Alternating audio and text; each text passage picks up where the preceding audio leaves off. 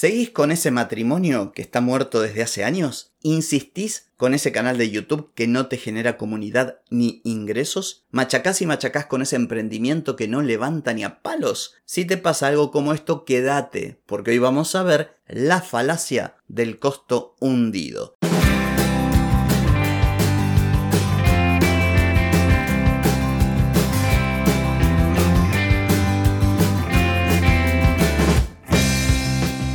Bienvenida y bienvenido a Marketing para Gente como Uno.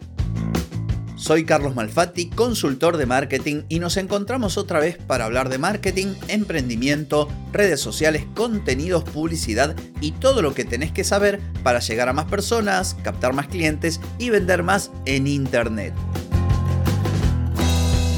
Atenti, que arrancamos.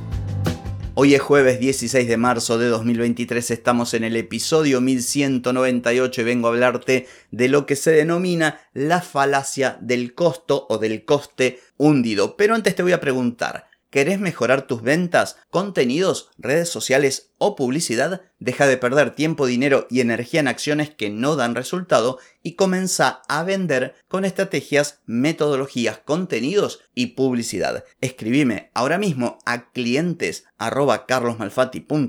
y reserva tu consultoría. Muy bien, vengo aquí a hablarte de lo que se denomina la falacia del costo hundido o del coste hundido, que es una forma de razonamiento erróneo que consiste en tomar una decisión en función de los costos ya incurridos en una situación en lugar de pensar en el futuro. Suena a chino. Es un sesgo de pensamiento que nos hace seguir creyendo en que una situación que ya no va a salir adelante lo va a hacer en algún momento en el futuro. Esta explicación es un poquito más clara que la anterior. Te doy tres ejemplos.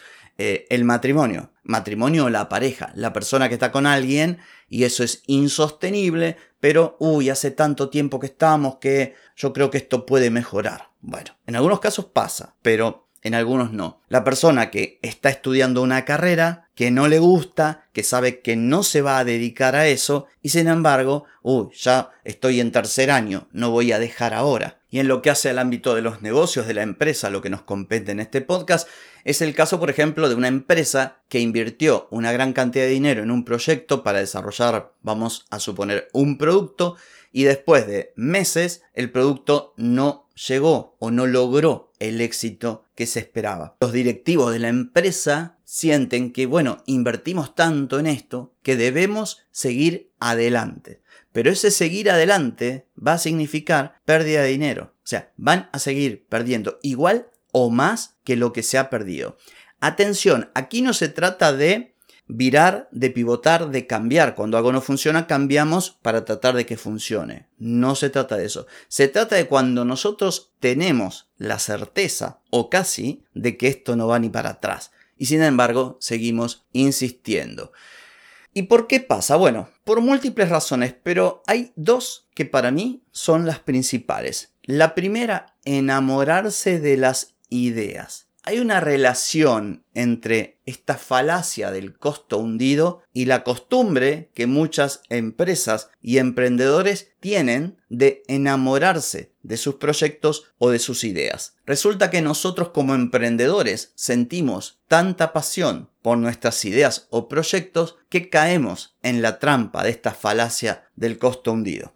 Invertimos tiempo, dinero, trabajo, recursos en algo y sentimos que si lo abandonamos sería como renunciar a nuestras metas, a nuestros sueños, a nuestros objetivos, a punto tal que estamos dispuestos a seguir invirtiendo a pesar de todas las señales de alarma que nos dicen que la cosa no va a funcionar.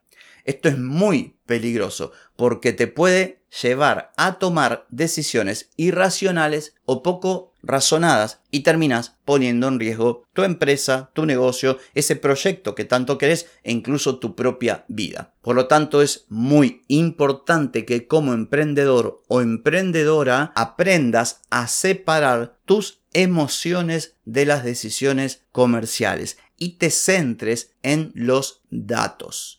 Ay, amo este negocio, a ver, mostrame la planilla de venta, cero. Bueno, listo, lo amo, pero no funciona.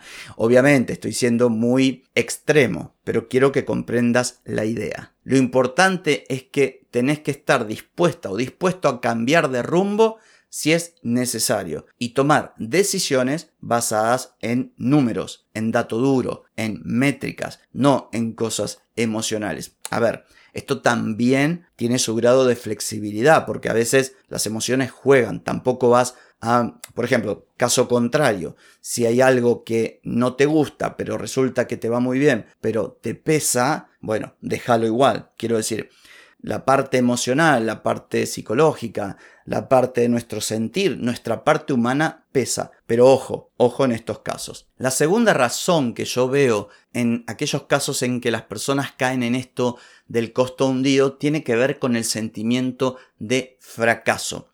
Los emprendedores y las emprendedoras y las empresas también, ¿por qué no? Cuando invierten tiempo, dinero y recursos en un proyecto, y yo también, ojo, todo el mundo, sentimos la presión para que eso tenga éxito. Si el proyecto no funciona, no da los resultados que esperábamos, sentimos que hemos fracasado y que todo ese esfuerzo ha sido en vano.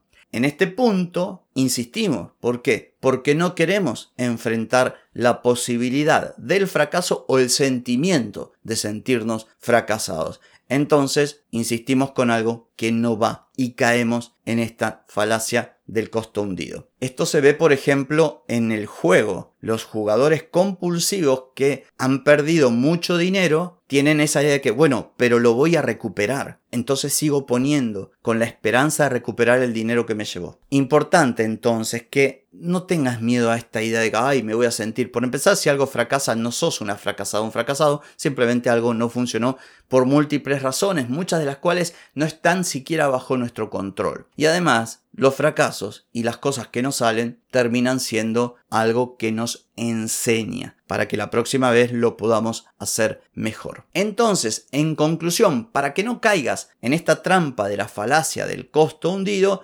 te comento lo siguiente. Primero, que analices de cara a lo que ya pasó, a los números, a las métricas del rendimiento, por ejemplo, de tu negocio, de tu proyecto o de, del crecimiento de tus redes sociales, tu comunidad, lo que sea que, que veas que querés analizar ahí ante la posibilidad de seguirlo o no seguirlo, que veas cómo te fue y puedas a futuro estimar cómo te va a ir. Si vas a seguir haciendo las cosas del mismo modo, probablemente los resultados sean iguales o peores y vas a perder. O bien, entonces cambias, pivotás, mejorás lo que haya que mejorar y si no, de última, desistí. Segunda sugerencia, ser flexible. Tenés que estar dispuesta o dispuesto a cambiar. Si ves que no funciona, cambia, como lo dije recién. Tercero, no tomes decisiones emocionales, como también te lo dije hace un cachito. Basate en datos, en información, no en lo que vos sentís, porque todos nos enamoramos de lo que estamos haciendo y sobre todo a veces hay personas que se enamoran más todavía de lo que no funciona que de lo que funciona. Y por supuesto, revisa costos y beneficios, principalmente si se trata de un negocio, de algo que vos podés medir en dinero. Revisalo de forma regular para ver cómo va el asunto. De esta forma te vas a evitar sorpresas desagradables. Entonces, tarea para el hogar, revisa todo lo que estás haciendo desde el punto de vista de lo que te está dando resultados, sean estos económicos o no, y de lo que no te está dando resultados. Si podés mejorar, obviamente, porque ya invertiste mucho tiempo, trabajo, dinero, esfuerzo. Pero si no, listo, a otra cosa mariposa. En fin, espero que este episodio haya sido de utilidad para vos y no tengo más que decir por hoy. Mañana sí, así que te espero. Chau, chau.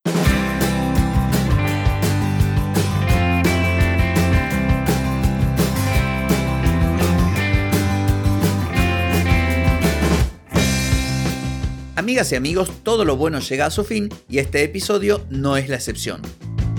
Si te gustó, déjame 5 estrellitas en Spotify. ¿Querés vender más? Reserva hoy mismo tu consultoría por videollamada. Deja de perder tiempo y dinero y comenzá a vender con estrategias, metodologías, contenidos y publicidad. Escribime ahora mismo a clientes